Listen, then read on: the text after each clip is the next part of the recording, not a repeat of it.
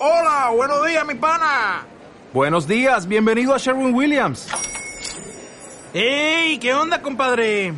¿Qué onda? Ya tengo lista la pintura que ordenaste en el ProPlus app. Con más de 6.000 representantes en nuestras tiendas listos para atenderte en tu idioma y beneficios para contratistas que encontrarás en aliadopro.com. En Sherwin Williams somos el aliado del PRO.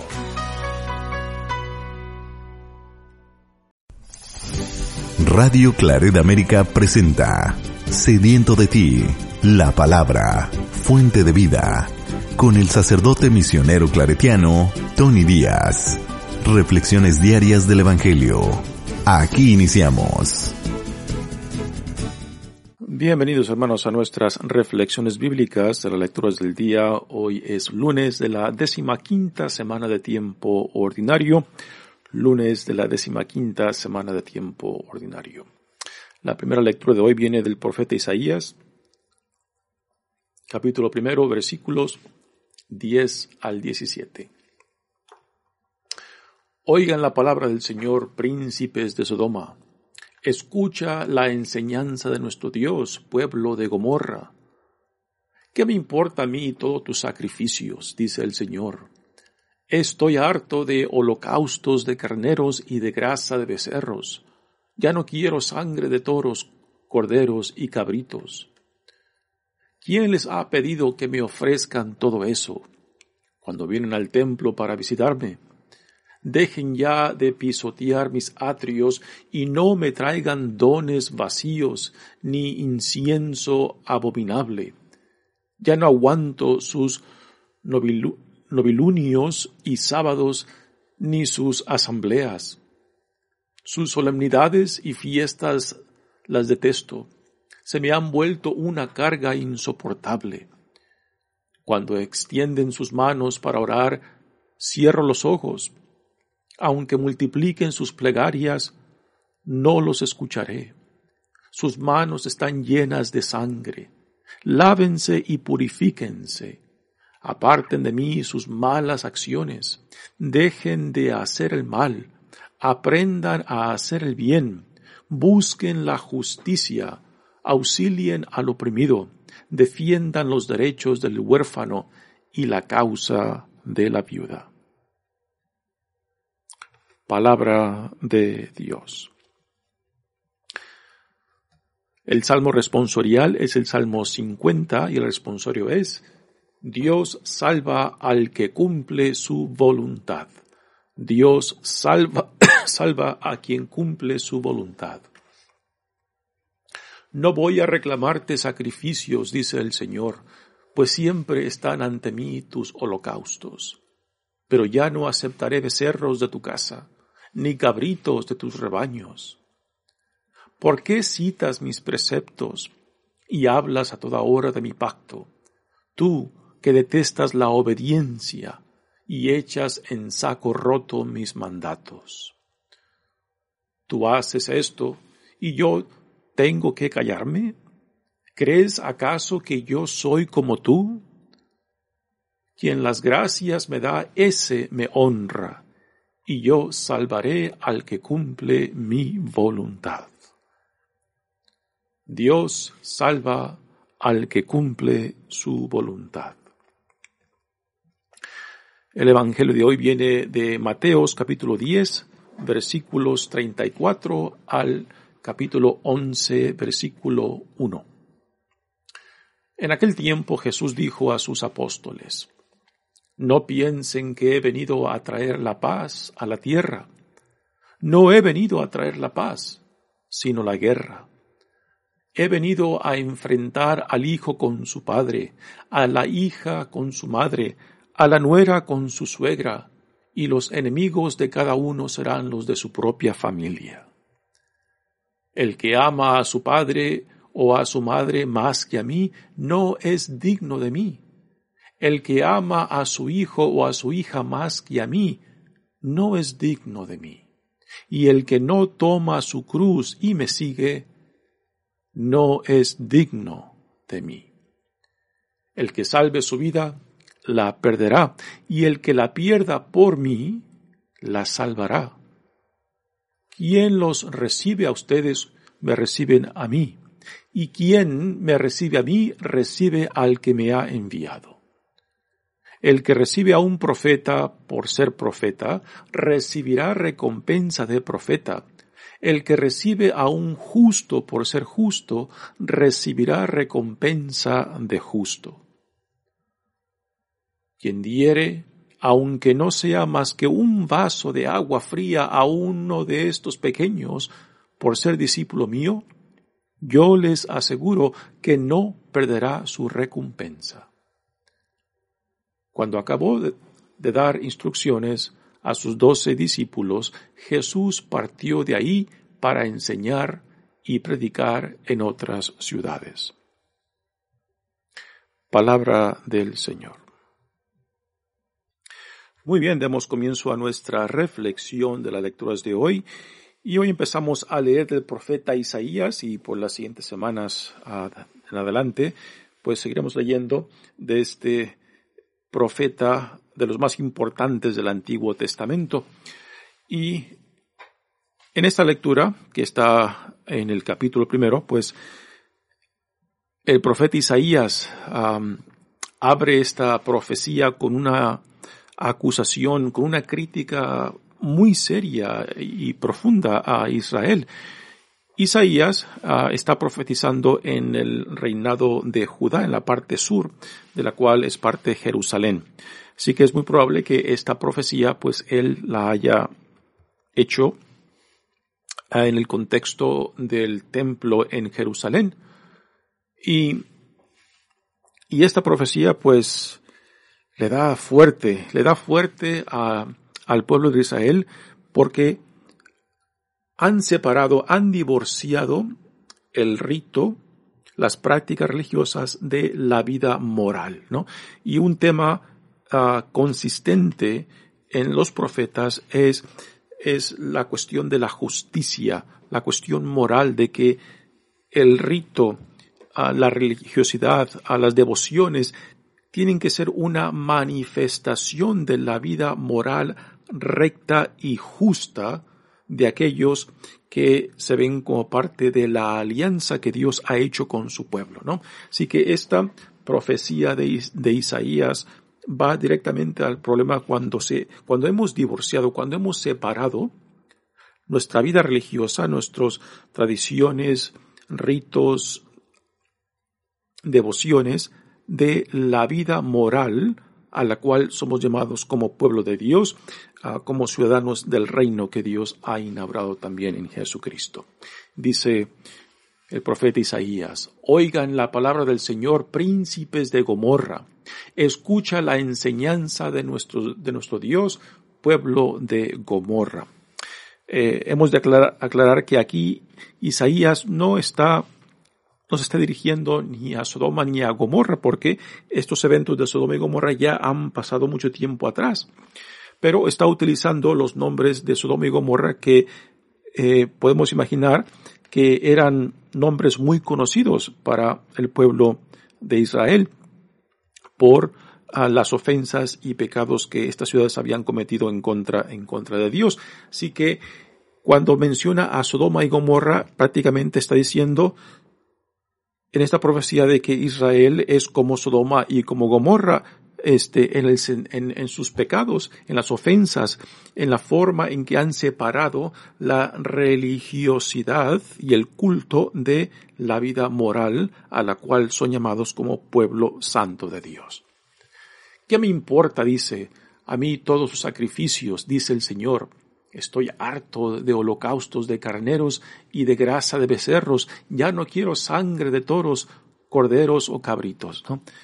En, Israel, en, digo, en el reinado de Judá, dentro del cual se encuentra Jerusalén, la ciudad de David, y dentro de la ciudad pues está el, el templo el templo de Israel, el templo que es el, corazón del culto judío, del culto de Israel. Y pues ahí es donde se, llevaban a cabo los sacrificios de animales ah, y holocaustos. Ah, hay, dos tipos de, sacrificios. El holocausto es cuando eh, la víctima o el, la víctima animal que se ofrece a Dios es quemado totalmente en honor a Dios, en gratitud a Dios, en, en glorificación a Dios y también para eh, como instrumento de reconciliación entre el pueblo y Dios. Estos son los holocaustos en los cuales eh, la víctima ofrecida es quemada totalmente. El otro tipo de sacrificio es en el cual se sacrificaban becerros, cabritos, corderos, y la sangre de estos animales eran lo que se sacrificaba eh, en el templo, en el altar principal de Israel, y después la carne de estos animales sacrificados eran compartida con los sacerdotes y los otros ayudantes y también la gente del pueblo, ¿no? Y porque el, sacrificio de sangre, pues es las para el, dentro del culto judío, las, es en la sangre donde se encuentra la vida misma, ¿no? así que Dios dice, estoy harto de sacrificios, estoy harto de la sangre que, que derraman en los altares. Ah, y, y, hemos, hemos de, de, de hacer conciencia, ¿no? Como, qué tan fuerte es esta crítica que, que Isaías, que Isaías está haciendo a Israel, ¿no? Y la crítica va explícitamente a identificar, a poner el dedo en esta llaga de cómo el culto ha sido separado de la vida moral. Y esto lo veremos más claramente hacia el fin de la lectura de hoy. Continúa el profeta diciendo, ¿quién les ha pedido que me ofrezcan todo eso?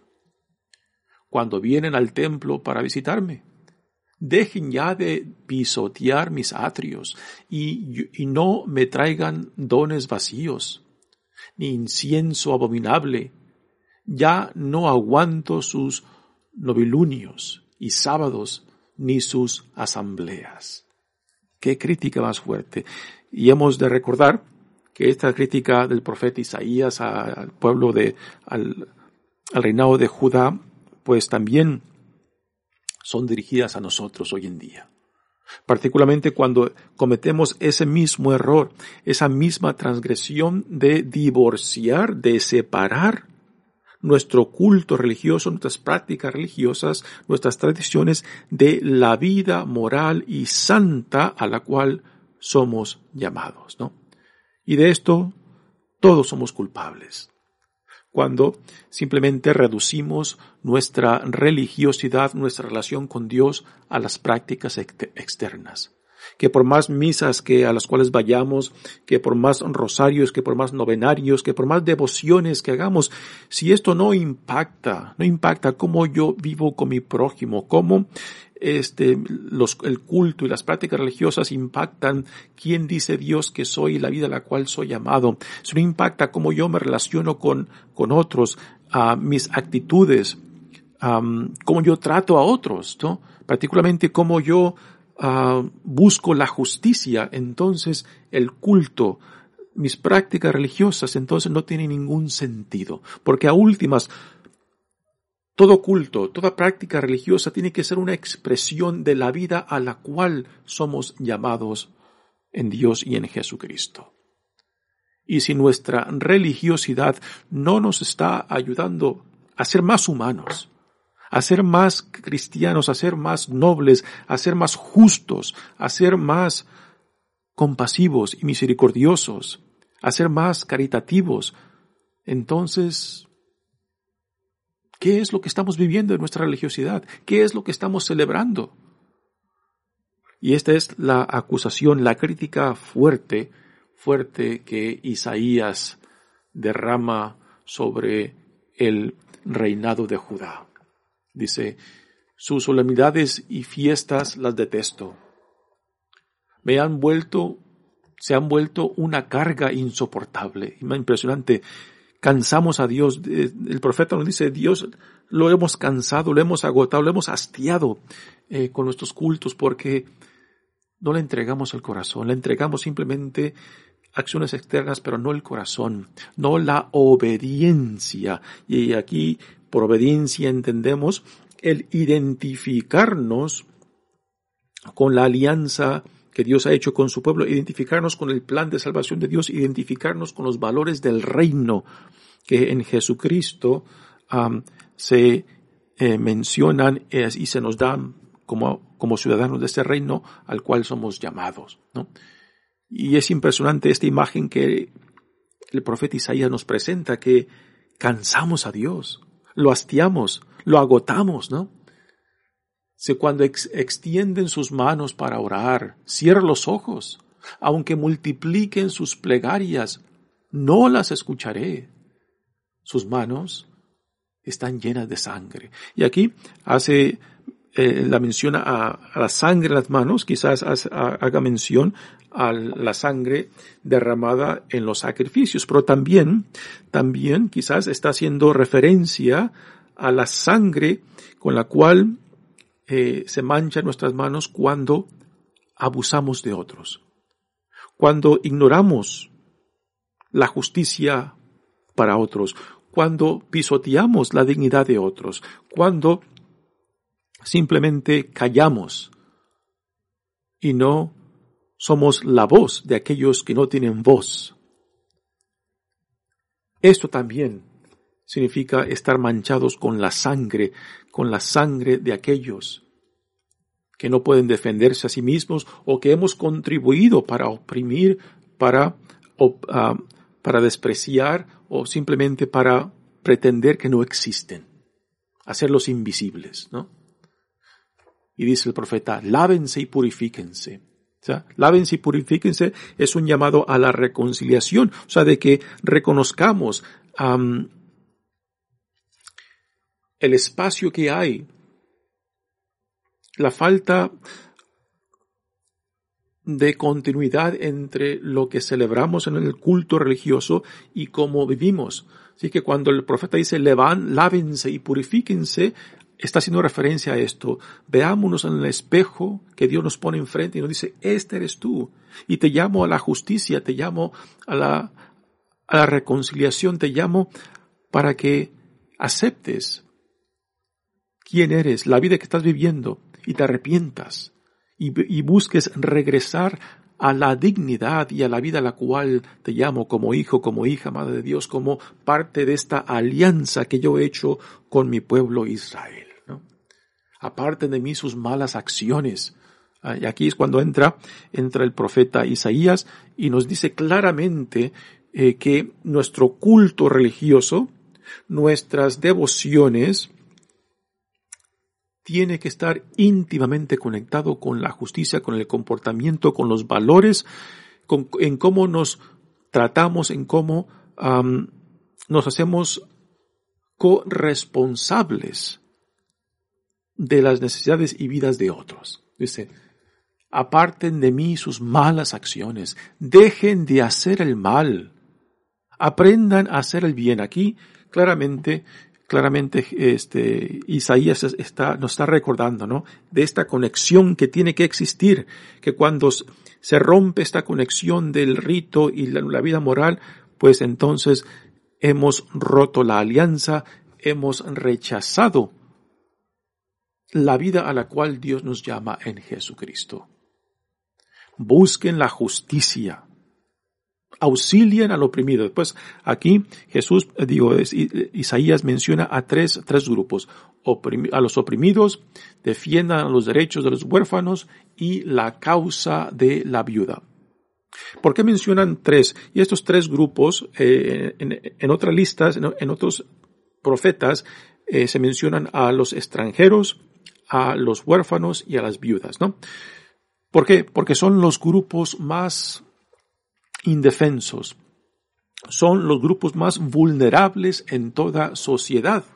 El oprimido o el extranjero, porque están fuera ah, de su, o lejos de su gente, lejos de, de sus clanes que lo puedan defender, pues eh, corren el riesgo de que sean oprimidos, de que, de que se les hagan cautivos o que sean forzados a trabajar para otros, porque no tienen nadie que los defendan.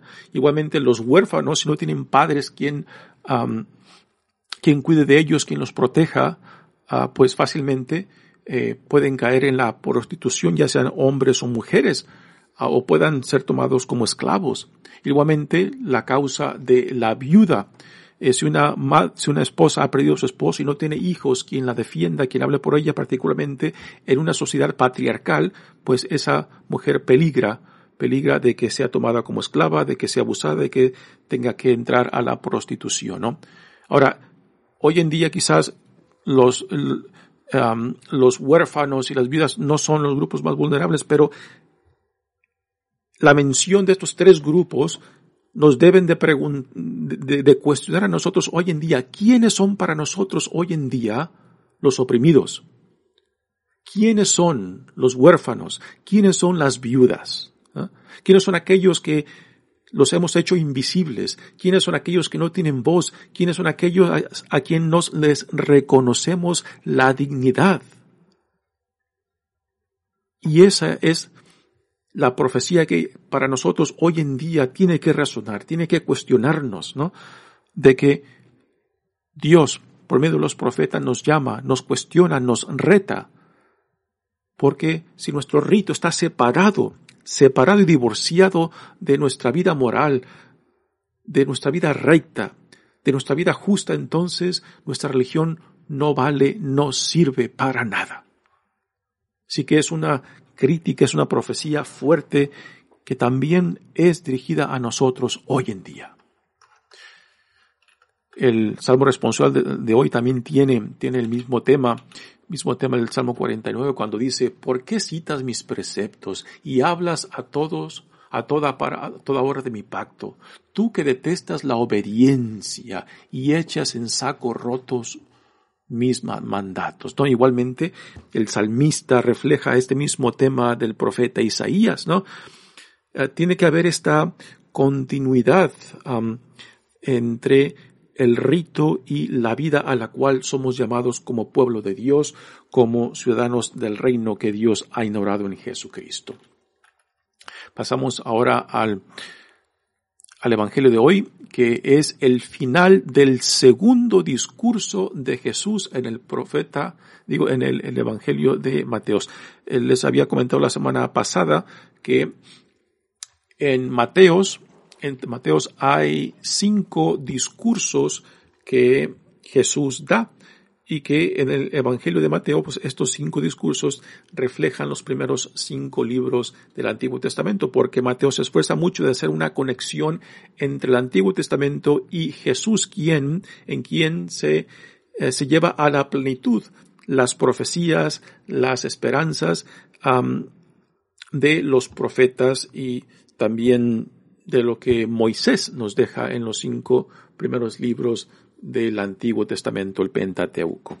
Así que aquí termina hoy el segundo discurso de Jesús que lo dedica a sus discípulos y estas y estas palabras de, esta, de este evangelio de hoy pues va, va dirigido a los discípulos que buscan comprometerse en el seguimiento con Jesús y estas son las expectativas que Jesús les pone a sus discípulos y estos son a las demandas y exigencias ah, del discipulado de Jesús, los cuales son fuertes también para nosotros hoy en día escuchar estas palabras de Jesús cuando dice, no piensen que he venido a traer la paz a la tierra.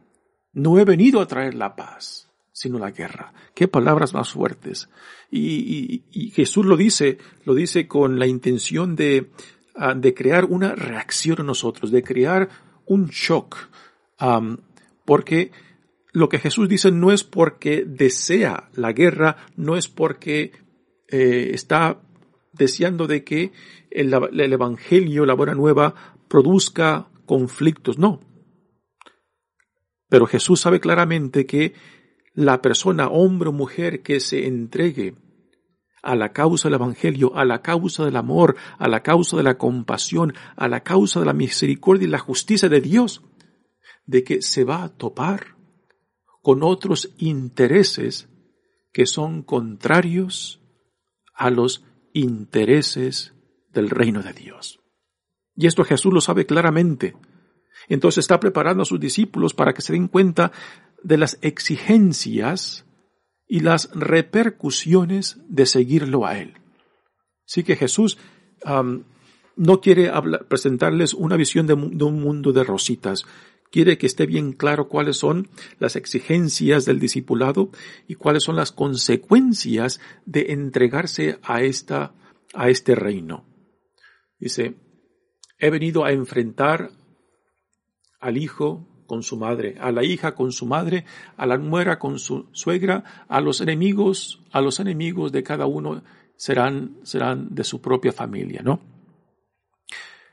Cuando el Evangelio, cuando uno se entrega a la causa del Evangelio, cuando uno se entrega al reino, pues se va a topar con intereses económicos, intereses políticos, intereses también filiales, o sea, de familia, que van a estar contrarios a los intereses del reino de Dios, ¿no? Y para Jesús hay una jerarquía de valores y por encima de todo, por encima de familia, por encima de nación, por encima ah, de intereses económicos o políticos, tiene que estar Dios, ¿no? Porque si no existe esta jerarquía, entonces otros valores, otros intereses van a estar por encima de Dios. Y para Jesús no puede haber ninguna otra causa, ningún otro interés que esté por encima de Dios, porque la obediencia, la relación y la entrega y la fidelidad a Dios es lo que va entonces a informar y a dar orden a nuestra relación en la familia, a nuestros intereses económicos y políticos, y también va a informar cómo somos llamados a crear comunidad, a crear una sociedad, ¿no? Así que para Jesús hay una jerarquía de principios fundamentales. Y esta jerarquía es categórica, que por encima de Dios no puede haber nada más. Y con esto Jesús no quiere decir que, este, que uno tenga que rechazar o odiar a la familia, no, no. Porque por encima por encima de la familia, cuando uno, cuando uno es visitado por Dios, cuando uno es reconciliado por Dios, cuando uno es llevado a, la conversión por la, por la gracia de Dios, entonces el amor a la familia entonces va más allá de la sangre y de la carne. A veces, a veces la, el interés o la lealtad filial a simplemente se reduce a la sangre o a la carne, porque somos de la misma familia, porque somos de la misma sangre, pues siento la obligación, ¿no? Pero cuando Dios está por encima de esto, entonces no podemos permitir simplemente la lealtad o el aceptar aún a la familia cuando los valores son contrarios a los valores del reino. Si en mi familia se promueve la injusticia, la opresión, el abuso, ¿no? Sea, entonces yo no estoy obligado simplemente a aceptar, yo no estoy obligado simplemente a obedecer. Cuando yo reconozco que el reino, mi relación con Dios en Jesucristo, me llama a unos valores diferentes. Es, son demandas y exigencias que deben de cuestionarnos dónde está a últimas nuestra lealtad y qué es lo, lo que informa a tanto mi relación con Dios y con otros y aún con mi familia. El que ama a su padre o a su madre más que a mí no es digno de mí. El que ama a su hijo o a su hija más que a mí no es digno de mí. El que no ama, el que no toma su cruz y me sigue no es digno de mí. Eh, hay muchos que cuando leen esto piensan que Jesús está en contra de la familia. No, no está en contra de la familia. Jesús está afirmando la jerarquía de principios que debe de ordenar nuestras vidas y por encima de Dios no puede haber nada. Porque si por encima de Dios está la familia, entonces tu Dios es la familia. Si por encima de Dios están tus intereses personales, entonces el Dios de Jesús, el, Dios que Jesús nos revela, no es tu Dios, son tus intereses, ya sean políticos, ya sean económicos, sean quien sea. Por encima de Dios no puede haber nada. Y por eso, cuando nuestra relación con Dios está bien establecida, está bien ordenada, entonces esta relación con Dios informará y nos inclinará y nos ayudará a formar las otras relaciones por este amor que Dios volca en nosotros. Por esta relación que después nos ayuda también a establecer otras relaciones según los principios del reino. ¿Y cuáles son los principios del reino? El amor, la misericordia, la compasión, la justicia de Dios. Y todos otros valores, ya sean filiales, ya sean políticos, ya sean económicos, ya sean nacionalistas, pues si estos valores son contrarios a los valores del reino, pues ahí es cuando nosotros tenemos que tomar decisiones serias que quizás nos van a dividir de la familia, que quizás nos van a poner en contra de otras, otros ciudadanos en mi sociedad o en mi nación. Pero Jesús quiere, quiere que quede bien claro que el ser fiel al reino de Dios tiene implicaciones y que no podemos cerrar los ojos y simplemente pretender que el seguirlo a Él nos salvará de dificultades o problemas. Todo lo contrario, fidelidad a Dios, obediencia a Dios quizás va a crear dificultades, va a crear problemas. Y esto lo, vemos claramente en la historia de la Iglesia, en la cantidad de hombres y mujeres, santos y santas, mártires que han derramado su sangre, no por odio, no por venganza, sino dispuestos a dar un testimonio de fidelidad y de obediencia a Dios en el amor, en la compasión misericordia y la justicia de Dios. Y si esto implicaba derramar la sangre, pues ellos, con gran gozo, en paz consigo mismos, la han dado. Dice el Evangelio, quien lo recibe a ustedes, me recibe a mí, y quien me recibe a mí, recibe al que me ha enviado. El que recibe a un profeta por ser profeta recibirá recompensa de profeta. Al que recibe a un justo por ser justo recibirá recompensa de justo, ¿no? Aquí ya el evangelista Mateos pues está, está quizás reflejando los diferentes llamados o ministerios en las comunidades que surgieron después de la resurrección de Jesucristo, donde habían diferentes vocaciones como de profeta, como de maestros, como de hombres justos, ¿no? Y, estos, estos son a quien menciona en, cuestión de a quien recibe, a quien respeta, a quien honra a tal, a tal profeta, a tal maestro, a tal persona justa como instrumentos del reino, como, eh, como instrumentos ah, de Dios, pues tal recompensa vendrá. Quien, quien, diere, aunque no sea más que un vaso de agua fría uno, a uno de estos pequeños, por ser discípulo mío, yo les aseguro que no perderá su recompensa. Dice, cuando acabó de, dar instrucciones a sus doce discípulos, Jesús partió de ahí para enseñar y predicar en otras ciudades. Así que en este segundo discurso en, de cinco en el Evangelio de Mateos, pues Jesús lo dedicó a sus, a sus discípulos y apóstoles. Y ahora, pues parte a otras poblaciones y ciudades para eh, continuar en este peregrino de Jesús y continuará continuará la formación de estos discípulos y apóstoles porque ellos se convertirán en la extensión de la misión que Jesús mismo ha recibido de Dios Padre. Muy bien, hermanos, mi nombre es Padre Tony Díaz, misionero claretiano. Pues estas, este discurso que Jesús ha dedicado a sus discípulos también recae sobre nosotros si es que nos vemos como discípulos, como seguidores de nuestro Señor Jesucristo. Que Dios los bendiga. Radio Claret América presentó Sediento de ti, la palabra. Fuente de vida. Sus comentarios son importantes. Contáctenos en radioclaredamerica.gmail.com